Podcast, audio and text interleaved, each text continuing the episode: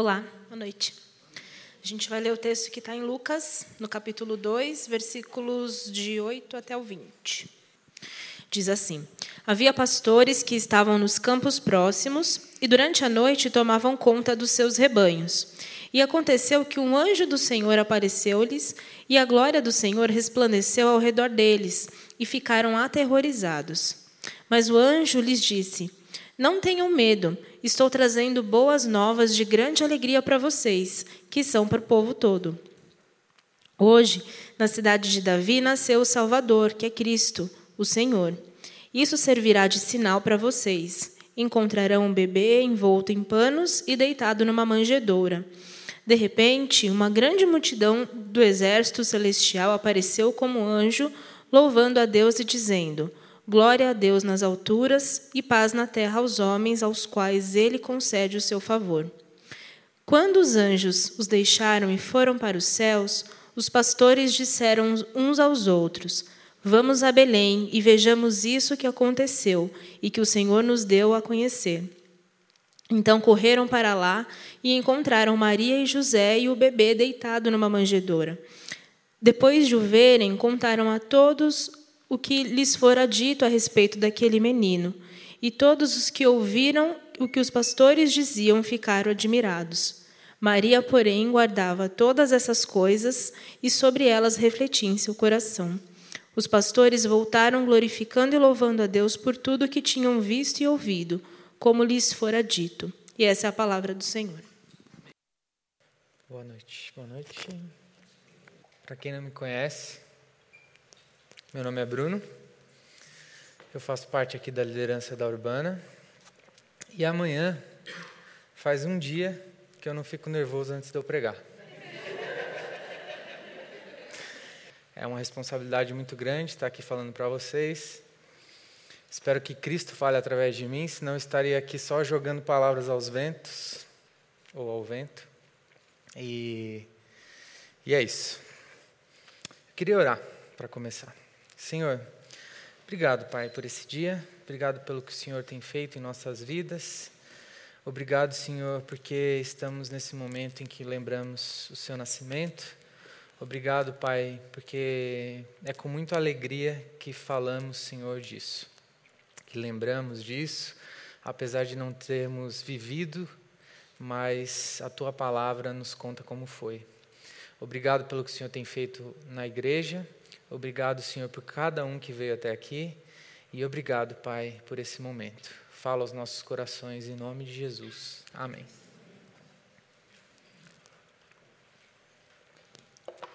Essa é a terceira mensagem da série do Advento. Esplendor e mistério.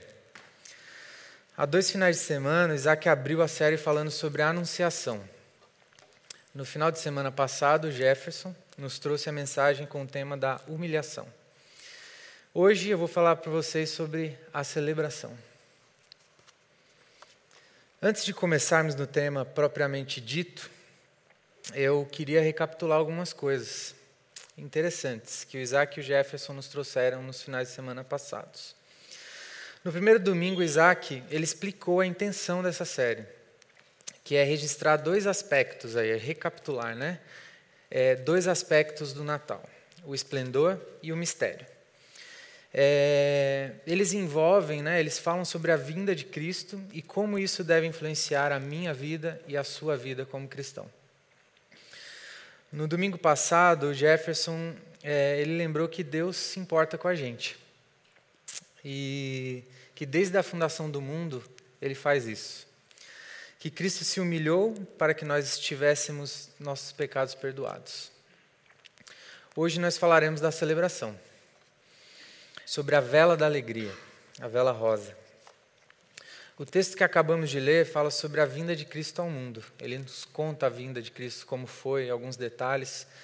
Marcos, ele conta bem, Mateus também sobre isso, mas Lucas, ele traz detalhes bem legais que a gente vai conversar sobre isso. É, Lucas escreve a vinda de Cristo como boas novas para todos, pessoas de todas as raças, idades gêneros, etnias e condições sociais. O Evangelho de Lucas, vale lembrar, o contexto, o que estava acontecendo quando Lucas escreveu isso. É, havia um conflito entre a igreja e a sinagoga. Na segunda metade do primeiro século, isso aconteceu. A igreja primitiva não considerava, não se considerava uma nova religião, mas o cumprimento do judaísmo. Então segue uma sequência. Eles acreditavam que Cristo veio para cumprir o que estava escrito e a partir de então foram cumpridas as escrituras e o cumprimento do judaísmo. Para eles, as promessas foram feitas a Deus para o povo judaico é, e elas estavam sendo cumpridas com a chegada do Messias.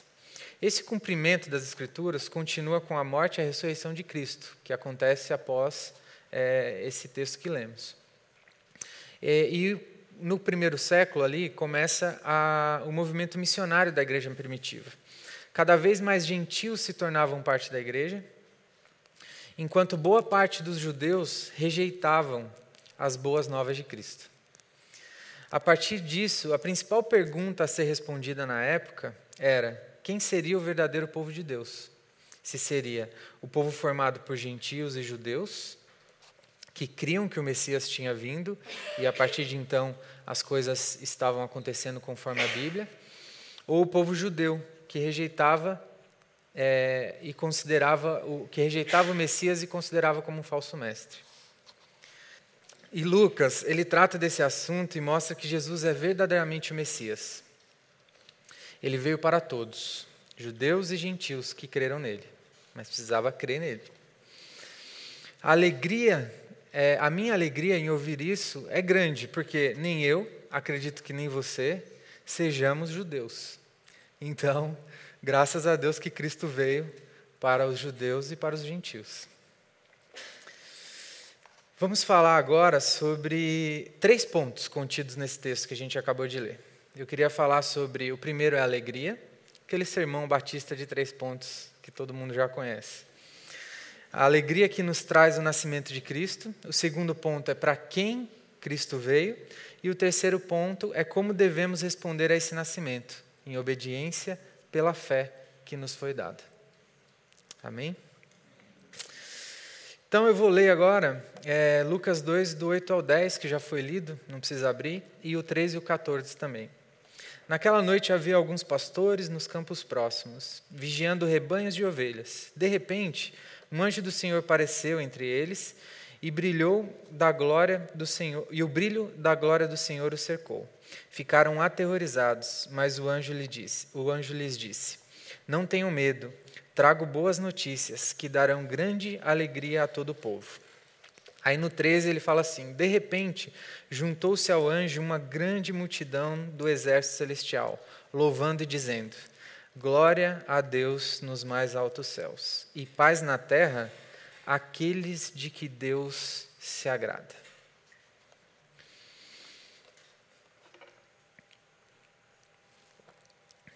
O que nos chama a atenção aqui é, esses versículos eles falam sobre algo que me impressiona muito. Acho que a gente lê isso aqui sem perceber o que está acontecendo aqui. Nós estamos ouvindo ou lendo uma composição celestial. Uma música vinda direto do céu, cantada pelos anjos. Essa música é entoada por coral de anjos. Imagina a alegria que tomou aquele lugar naquele momento. Imagina a alegria dos pastores ouvindo, vindo dos céus, em, um, em um coro de anjos, uma composição, uma composição dos céus. É, agora que o Filho havia se tornado carne e habitado entre os homens, cheio de glória, de graça e de verdade, exatamente como é o Pai, os anjos desceram do céu para entoar o tipo de canção que sempre existiu ao redor do trono do Senhor. É realmente impressionante e maravilhoso o que vemos no segundo capítulo de Lucas. A alegria da chegada do Messias, daquele que estava vindo para mudar a história da humanidade, o próprio Deus que se fez carne e habitou entre nós, ninguém poderia se conter de tamanho júbilo, um fato que marcaria a história desde sempre e para sempre. Essa alegria não só está profundamente arraigada, mas essa alegria satisfaz, Essa alegria dura e prossegue crescendo até os dias de hoje para a glória de Deus.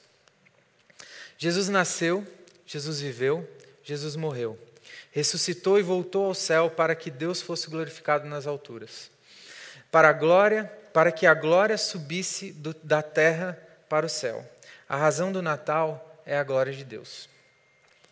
Tem uma música que foi gravada mais ou menos em 1975, para deixar claro, eu não não estava vivo nessa época. Se restarem dúvidas, pela vida que não foi muito boa comigo. É um cantor chamado Volô, eu não conhecia. Na verdade, o nome dele é Volô nos Neves, que aí é com Davi, não é comigo. O apelido dele é Volô. Essa música fala sobre a gratidão pelo nascimento de Cristo. É um poema de Natal chamado Obrigado, Jesus, por nascer. E eu queria ler esse poema para vocês, porque quando eu ouvi, eu achei muito bacana. Diz assim: No Natal, gente sempre agradece por Jesus ter nascido em Belém, mas nem sempre se lembra na prece que ele nasce na gente também. E nos livra de todo pecado e de tudo quando, quanto há de ruim. Mas Jesus querido, obrigado por, na, por nascer aqui dentro de mim por, tomar essa, por tornar essa vida bonita, mesmo sendo esse mundo cruel, pelo Espírito que em nós habita e o caminho que nos leva ao céu, pelas flores que têm florescido, porque eu posso cantar a canção. Obrigado, meu Jesus querido, por nascer dentro em meu coração. O menino nasceu em Belém, dois mil anos atrás, um pouco mais que isso, para que eu e você fôssemos salvos. Por isso devemos estar alegres no dia de hoje. E, e essa alegria ela não pode ser comparada a nada na vida que, que a vida possa me trazer. Nenhum problema, nenhuma doença, crise de ansiedade, eu sei o que é isso, ou qualquer outra coisa pode me tirar a alegria daqueles que foram salvos em Cristo. Isso nos leva ao meu próximo ponto. Mas para quem Cristo veio? Eu gostaria de relembrar o contexto que a gente estava. Envolve a narrativa de Lucas no conflito de que havia entre judeus e a igreja. Esse conflito começa, na verdade, nesse exato momento, no nascimento de Cristo. Ah, apesar do, de ser o Filho de Deus que veio à Terra, sua vinda não tem nenhum glamour.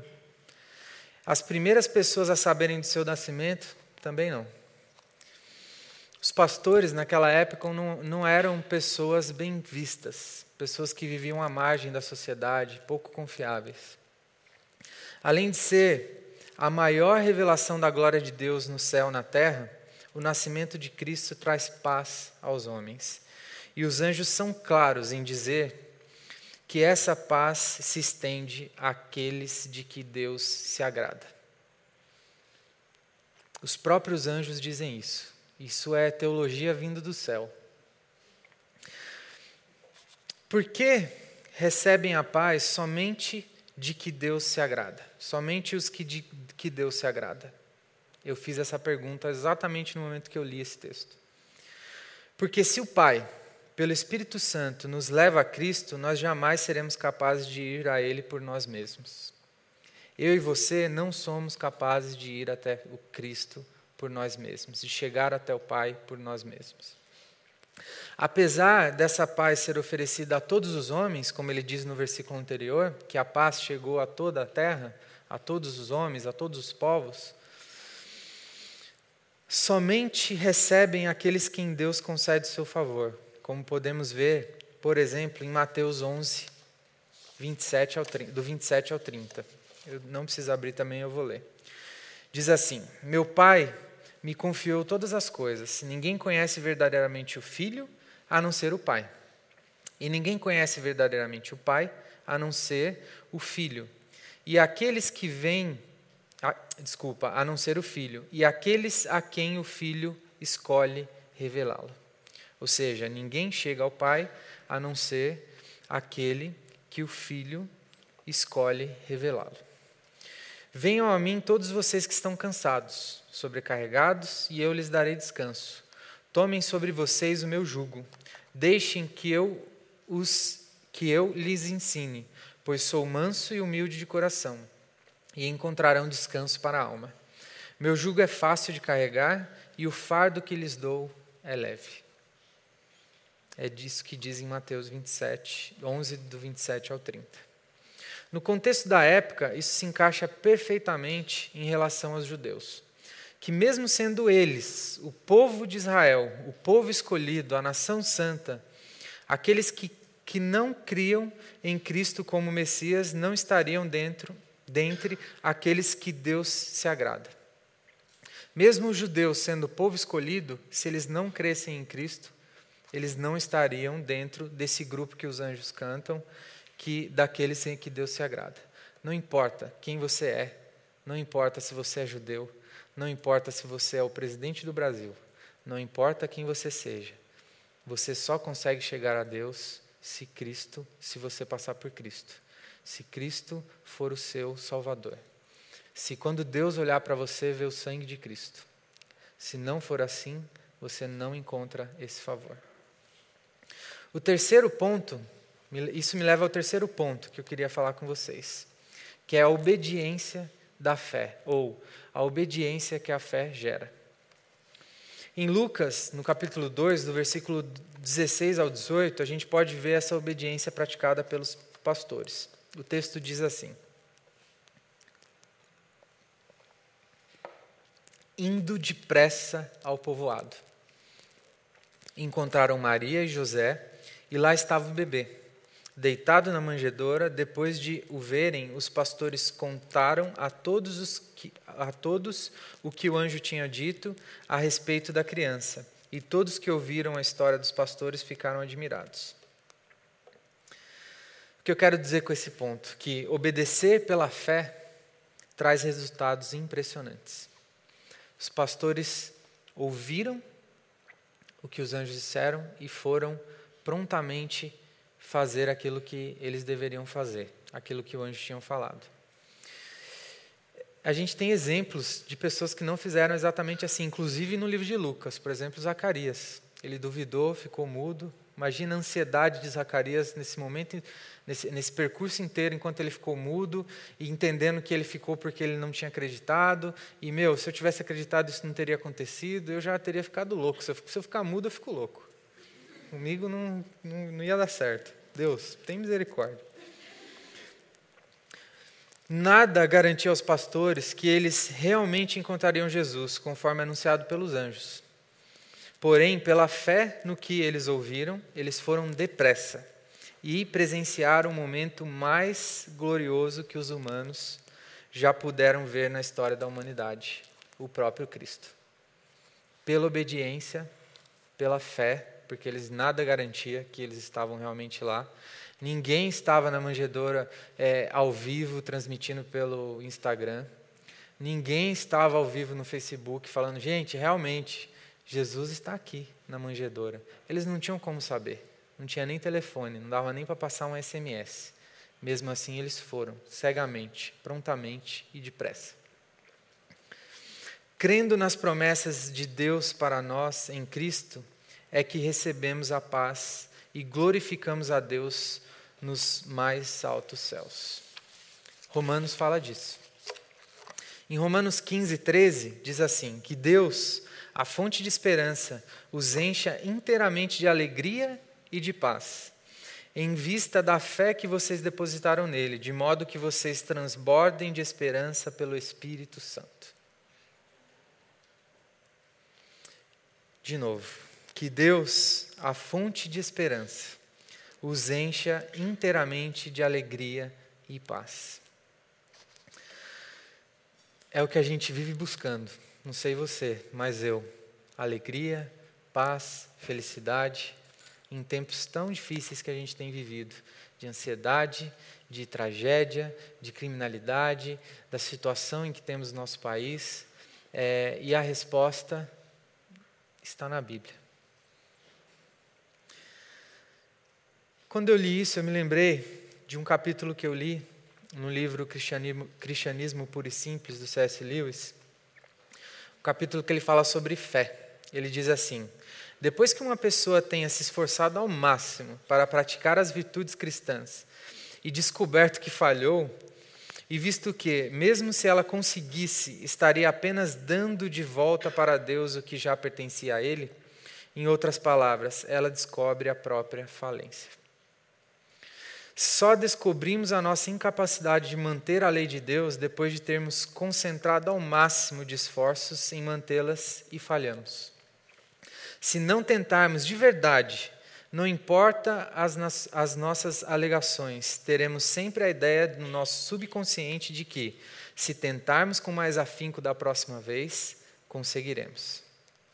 Todos esses esforços nos levando, nos, nos levando para o momento vital em que dizemos a Deus: Senhor, o Senhor é que terá que fazer, pois eu não consigo. Eu não sei você, mas eu já tentei bastante.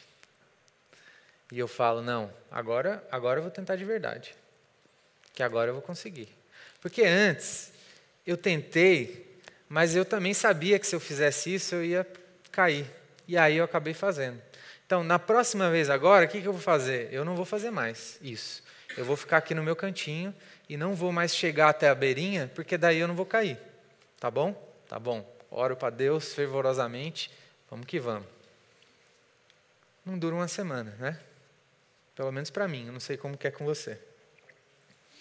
A gente não consegue. Se a gente não chegar, o que C.S. Lewis está dizendo aqui, se a gente não chegar ao momento que a gente fala assim, Senhor, eu não consigo mais, faz por mim, por favor. Enquanto eu não chego nesse ponto, eu não encontrei aquilo que eu precisava. Eu ainda não cheguei no ponto que eu precisava. E todas as vezes que eu viro e falo, não, agora vai, eu preciso chegar nesse ponto com todas as minhas forças, que eu já tentei de tudo quanto é jeito e não consigo, e aí eu chego no ponto em que Deus queria que eu chegasse. Depois de ter colocado os três pontos que eu queria falar, que é a alegria, por quem Jesus veio e a obediência através da fé, eu queria abrir um parênteses para falar sobre uma experiência pessoal que eu tenho tido esses dias e quanto à preparação desse sermão, me ajudou a entender algumas coisas. Eu fiquei mais ou menos duas semanas com um texto na minha cabeça, lendo, relendo, li algumas versões, traduzi o original do grego, com a ajuda do meu gregator personal Tabajara, que é o Davi. Eu falo, Davi, me ajuda aí, cara, não preciso traduzir isso aí. Aí a gente traduz e continua. E aí vou remoendo esse texto, remoendo esse texto, e aí é impressionante que parece que tudo fala o que o texto está querendo falar. E aí eu leio o livro do Lewis, está lá o que está falando, e aí eu vejo a Raquel me falando alguma coisa, falo, putz, é isso, e as coisas vão acontecendo. E eu vou contar para você o que tem acontecido nas últimas semanas. Eu não estava legal. Sabe quando você está tentando equilibrar todos os pratos e você não aguenta mais? Eu estava fechando o semestre no seminário, fechando o semestre na minha pós-graduação, porque sim, não satisfeito em estar tá fazendo um mestrado, eu quero fazer uma pós-graduação. E sim, eu reclamo para Deus porque eu estou sobrecarregado. A minha insatisfação com algumas coisas no trabalho, o fechamento de ano na urbana, fechando o orçamento do ano que vem, fechando o orçamento desse ano, várias coisas acontecendo. O meu filho fica doente, pega uma infecção no ouvido. Eu e a Raquel, a gente não dorme várias noites direito. E imagina o estado que eu chego. Enfim. Diante de todas essas coisas, todos os meus problemas, eu realmente cansado comecei a murmurar, reclamar. Reclamei com a Raquel, reclamei com Deus, reclamei com os meus amigos próximos, reclamei com Isaac, reclamei com Davi, reclamei com o presbitério inteiro. E eu, eu falava assim, meu Deus, eu comecei a ser um cara iracundo. Pedi perdão para minha esposa, falei, amor, eu estou extremamente, estou sendo muito chato, porque eu estou irritado. E aí, ao mesmo tempo que eu tinha um monte de motivo na minha cabecinha limitada para reclamar, o Espírito Santo falava comigo: você tem muito motivo para agradecer. Olha os motivos que você tem para agradecer. Primeiro de todos, né? Fui alcançado pelo amor de Cristo. Só aí já posso sofrer o resto da vida, porque vai passar. Outro motivo, eu tenho uma família linda, uma esposa que me suporta, um filho que fantástico, vocês conhecem, o Vini, se não conhecem, vão conhecer. Lindo, puxou, puxou a mãe, graças a Deus. Amém. Tem a Urbana, que eu amo, tem os meus companheiros, os meus amigos de ministério. Eu só tenho um motivo para agradecer. E eu pensei, né? Só que eu só estou reclamando, porque está difícil para mim. Foi aí que eu recebi um texto bíblico, no meio da semana, que aí já vinha remoendo, né? Lucas, já vinha lendo um livro aqui, e aí de repente cai um texto lá no meu WhatsApp. Foi um amigo meu que mandou, somente um versículo de Salmo, mas era o versículo que eu precisava ouvir. E eu gostaria de ler com vocês não só esse versículo, mas o salmo inteiro. E eu vou frisar quando chegar nesse versículo para vocês entenderem. A verdade é, eu não vou ler o salmo inteiro, desculpa. Eu vou ler, eu coloquei aqui inteiro, mas eu vou ler a partir do versículo 11, o salmo que eu não coloquei a referência, eu esqueci. Enfim, fala assim. Salmo 38. Se eu não me engano. Mas os planos do Senhor permanecem para sempre seus propósitos jamais serão abalados. Como é feliz a nação cujo Deus é o Senhor, cujo povo ele escolhe para lhe pertencer. O Senhor olha dos céus e vê toda a humanidade. Do seu trono ele observa todos os habitantes da terra. E agora vem a parte que eu recebi no meu WhatsApp. Formou o coração de cada um, por isso entende tudo que fazem. Eu não sei para você, mas esse versículo, na hora que bateu, eu falei: caraca, isso devia estar na Bíblia. Sensacional. Formou o coração de cada um, por isso entende tudo que fazem. E no momento eu descansei e falei assim: Senhor, o Senhor entende o que eu estou fazendo, me perdoa, porque eu realmente tenho murmurado. Me arrependi pedi perdão falei: vamos seguir em frente. No, e continua o salmo: diz assim: Nem mesmo um poderoso exército pode salvar um rei. Grande força não é o suficiente para livrar um guerreiro. Não confie em seu cavalo de guerra para obter vitória. Apesar de toda a sua força, ele não, não é capaz de salvá-lo. O Senhor, porém, está atento aos que temem, aos que esperam por seu amor. Ele os livra da morte e os conserva com vida em tempos de fome. Nossa esperança está no Senhor. Ele é o nosso auxílio e o nosso escudo. Nele, nosso coração se alegra, pois confiamos em seu santo nome. Que o teu amor nos cerque, Senhor, pois só em ti temos esperança. A esperança vem de Deus. Não adianta eu tentar com todas as forças, não adianta eu falar que dessa vez agora vai, porque eu não vou conseguir. E quando você se encontrar frustrado, assim que nem eu, olhando, meu, mas tem tanta coisa legal para eu ser grato, mas poxa, como é que eu sou ingrato? Você se lembra que há mais de dois mil anos atrás veio Jesus? que Ele escolheu você, assim espero, que através da fé, que não, nós não vemos Jesus, nós não, nós não vimos Jesus pessoalmente, nós não é, estivemos naquele momento, mas nós temos a Sua palavra. E através da fé, a gente acredita que isso aconteceu. E através da fé, a gente acredita que a gente vai chegar um dia na frente de Deus ao lado de Cristo, num corpo glorificado, sentaremos à mesa e comeremos, beberemos junto com Cristo. Nesse dia, sim, aí os problemas vão ter acabado. Aí você não vai ter o que murmurar. Aí não vai ter problema de seminário, faculdade, trabalho que você não está de saco cheio.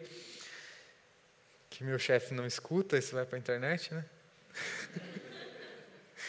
Enfim, é, aí você vai chegar lá diante de Cristo e aí os problemas vão ter acabado.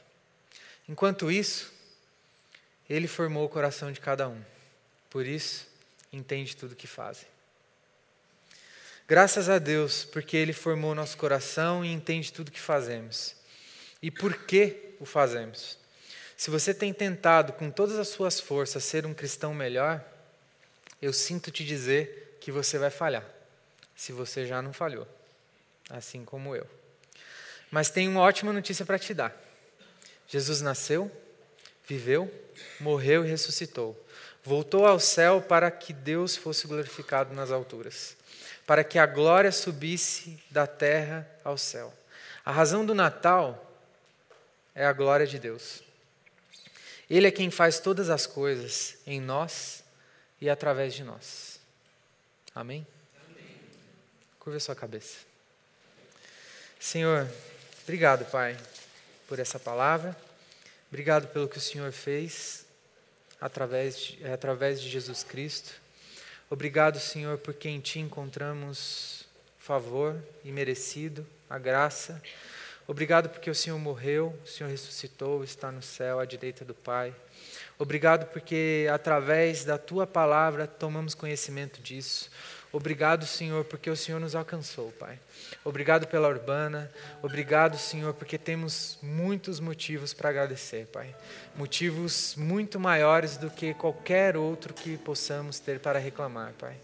Obrigado, Senhor, por tudo, Pai. Por essa igreja, pela liderança, por cada um que serve. Obrigado pelas nossas famílias. Obrigado, Senhor, por tudo que o Senhor tem feito em nossas vidas. Obrigado, Senhor, até por aquelas coisas que a gente não tem gostado, Pai. Obrigado pelas dificuldades que a gente tem passado. Obrigado, Senhor, pelos problemas que temos passado. Obrigado, talvez, até pelo desemprego, Pai, porque o Senhor sabe de todas as coisas. Obrigado, Senhor. Obrigado, Pai. Que o Senhor continue conosco, trazendo paz ao nosso coração, esperança, Senhor. Que possamos depositar, Pai, a nossa esperança em Ti, Pai. Em nome de Jesus. Amém.